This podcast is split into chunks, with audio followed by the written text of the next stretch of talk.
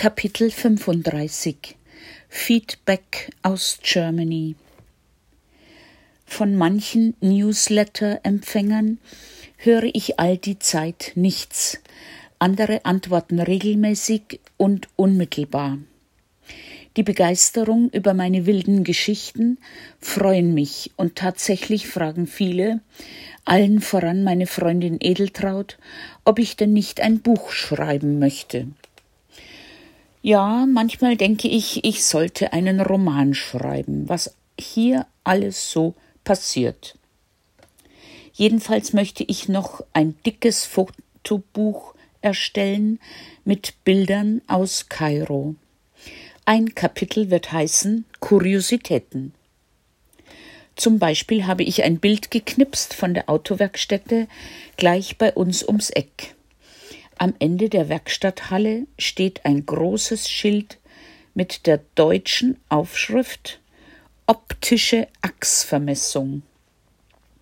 Wie das wohl hierher gekommen ist? Und dann bin ich gestern an der Apotheke vorbei, wo der nette ältere Apotheker, Herr Nagy, arbeitet. Er hatte mir vor ein paar Tagen erzählt, dass er längere Zeit nach New York, Staten Island fliegt. Beim Vorbeigehen sehe ich zwei Angestellte selig am Verkaufstresen schlafen. Das musste ich fotografieren und auch noch mit Blitz. Keiner hat was gemerkt.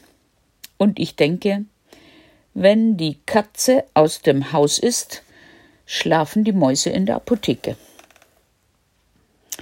Ich soll übrigens Fotos von Kairo zusammenstellen für eine Mappe anlässlich des Weltgebetstags am ersten Freitag im März 2014.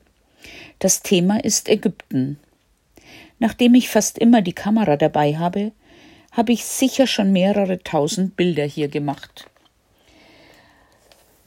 Aber viele meiner Newsletter-Empfänger teilen mir auch ihre Besorgnis mit. Sie sehen oder hören im deutschen Fernsehen die Berichte über Demonstrationen, Schießereien, Tote. So wie auch Brigitte, Schulfreundin aus Schrobenhausen.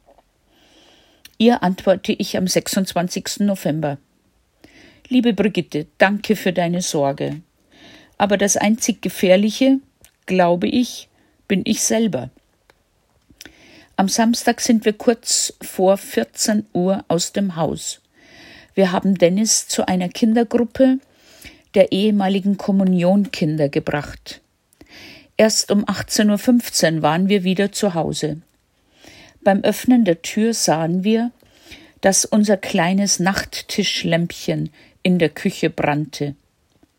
Ich ärgerte mich, dass ich vergessen hatte, sie abzuschalten.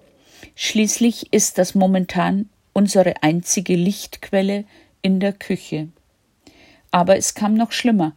Daneben lief immer noch mein kleines Öfelchen mit meinen letzten Kokosmakronen. Ich hatte zwar die Temperatur gedrosselt und es gibt einen automatischen Ausschalter, aber der hat genau da nicht funktioniert, als wir weggefahren sind. Tja, nur gut, dass ich kein Backpapier benutzt habe. Das hätte wahrscheinlich irgendwann gebrannt. Das Öfelchen hat oben und unten zwei Heizstäbe, wie ein Grill. Zu den Unruhen hier. Der Tahrirplatz ist etwa zwei Kilometer von uns entfernt.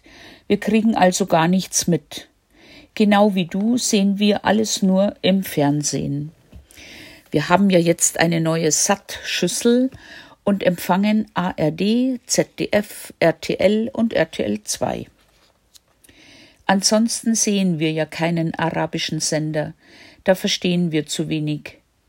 Am Dienstag in meiner Bastelgruppe frage ich immer die anderen Frauen bezüglich der politischen Lage. Da gibt's natürlich ganz unterschiedliche Lager. Aber ich hoffe doch, dass es bis zum 21. Dezember stabil bleibt. Heute schreibt Dennis in der ersten Stunde, 7.20 Uhr bis 8 Uhr, eine Sachkundeprobe. Wir haben grad eben noch mal die Augen und die Ohren durchgekaut. Und momentan hat es draußen nur 16 Grad. Meine Lieben sind zum ersten Mal mit Jacken aus dem Haus. Mir gefällt die Temperatur. Hab schon alle Balkontüren aufgerissen und sitz nur mit einem kleinen Badekleidchen rum. Heute werde ich mit der Pralinenproduktion für den Adventsbasar beginnen und das vierte Kissen fertigstellen. Auch für dich alles Gute und herzliche Grüße, Gabriele.